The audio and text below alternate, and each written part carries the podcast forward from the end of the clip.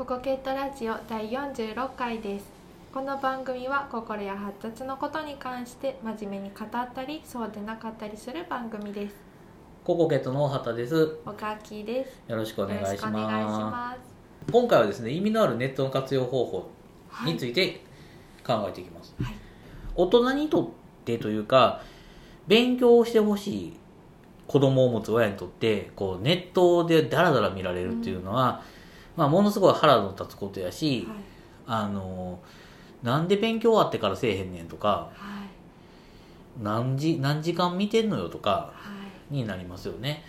でちょっと前まではゲームをしてたらあかんくてそれ以外やったらまあなんかそんな問題ないかなみたいな感じやったんがはい。ゲームをするそれから LINE などのやり取りをずっとする。はいでその他今度は YouTube とかの動画配信のやつをずっと見る。はい。っていう風にだんだんこうやったらあかんやってほしくないことがどんどん増えていってますよね。はい。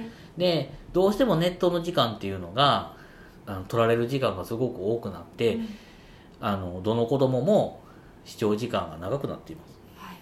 であのー例えば大体1日に3時間ぐらい見てたとしたらはい1週間で21時間見ています。はい。よね。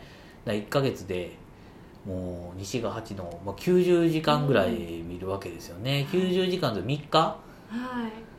そうよね。32が6342 12が84日間はい。4日間うん。ネットで消えていってると。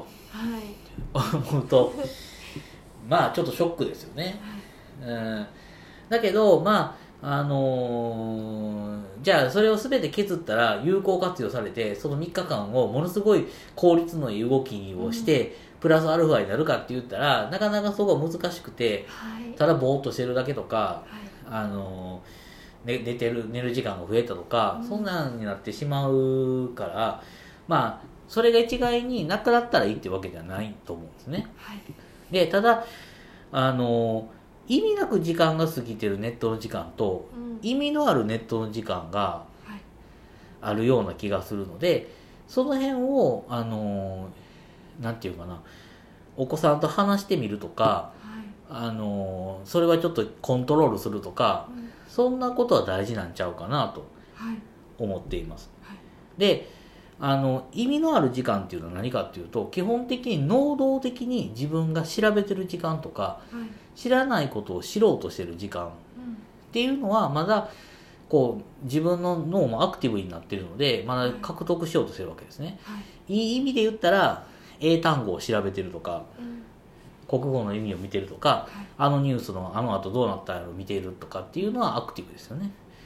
ねただ、あのーなんていうかな、おすすめに出てきた動画を単に見てて、あ、面白いな、次なんやろって見てるのっていうのは、ただ受け身になってるだけなんで、これはあんまり意味のない時間だと思うんですね。はい。で、じゃあその意味のない時間やからやめなさいって言うと難しいと思うけど、その意味のない時間を制限をつけてあげて、あと1回見たら終わりねとか、うん。あの3分ぐらいまでねとかっていうふうに規制はしてあげた方がいい。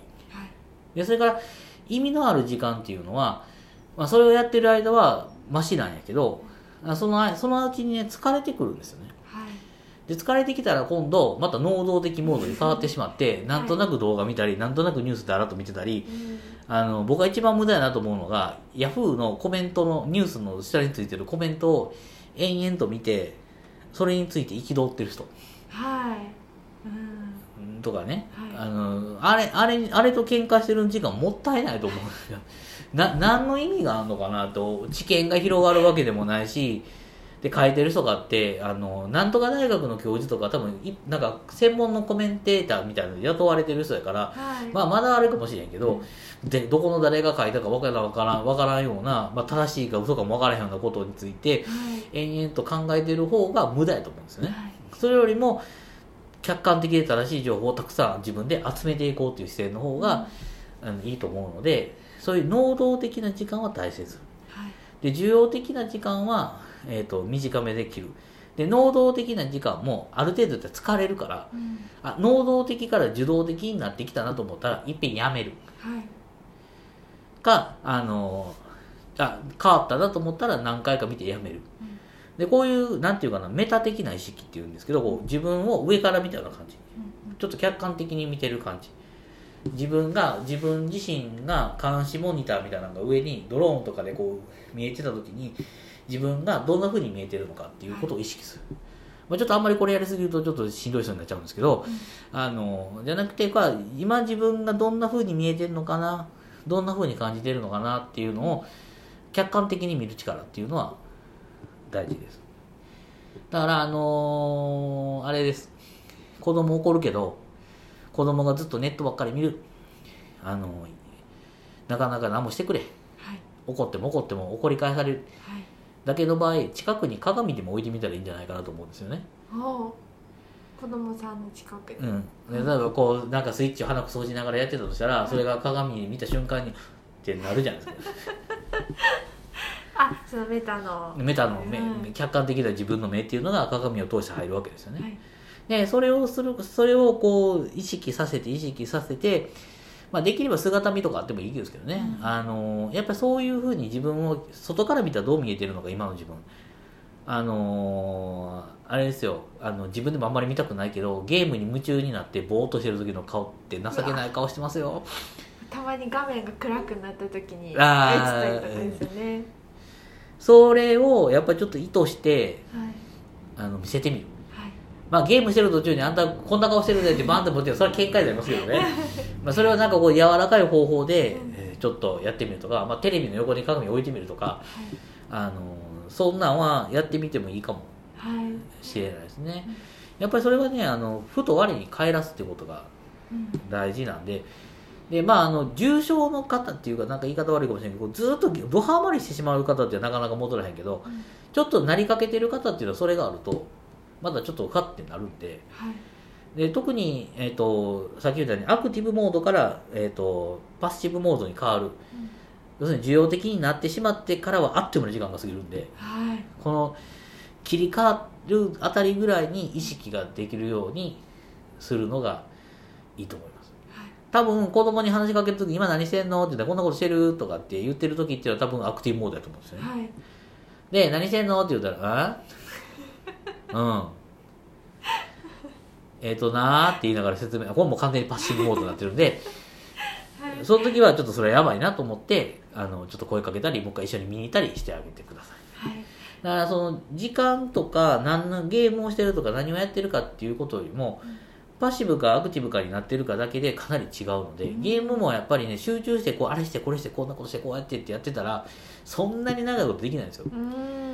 どっちかっていうと何も考えずだーってやってる時間の方がはるかに長いので例えばロールプレイングなんかやったらレベル上げしてる時間がはるかにうん。あるわけなんで動物の森とかでもそうやけど作業してる間のうん。やつってあっという間に経ちますよね。はい。あれは完全に受動的受動的になってるうん。立場なんでそれはあんまりおすすめしません。はい。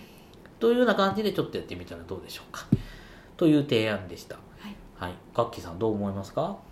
これあの自分でもこうアクティブモードからこう自動的になってるってその切り替えの時気づくの難しいじゃないですか。その親御さんからその気づかせようっていうサポートとしては、まあ、その鏡置いたりとか環境の方から行った方がいいんですかうんでそれから声かけも大事やね、で今どうしてたんって言ったらいやそれでぼーっとしながらなんかこうだらだらやってるとし意味なく時間過ぎるでっていうふうなこともちゃんと声かけてもいいかも。しれないです。はい。で、まあ、それと同時にまあ他にもやらなあかんとすれば他のことでストレス発散とか気分転換ができるっていうこともちゃんと学んとかなあかんねんけどはい。それは口で言うだけじゃなくて一緒にするとかっていうことも大事やと思います、ね、言われてるだけやったらねまたそんな言ってるだけみたいな。なるんで、まあ、そんなこともちょっと意識してもらえたらいいんですけどまず最初にこのああの受動的なんか能動的になってるのかっていうのは、まあ、すごく大事なんであの僕らでもテレビ見てテレビとか見てる時もそうですよね。はい。あのクイズ問題はこう一生懸命答えますけどだんだん面倒くさくなってきますよね。もうあ死ぬかっていうなってくるともう完全にパッシブモードに受動的なモードになっています、はい。耳が痛いです。はい、はい。まあねそんな感じであの意識してもらえたらと思うのでまたやってみてください、はい。ということで今回はこれで終わりにします。ありがとうございました。ありがとうございました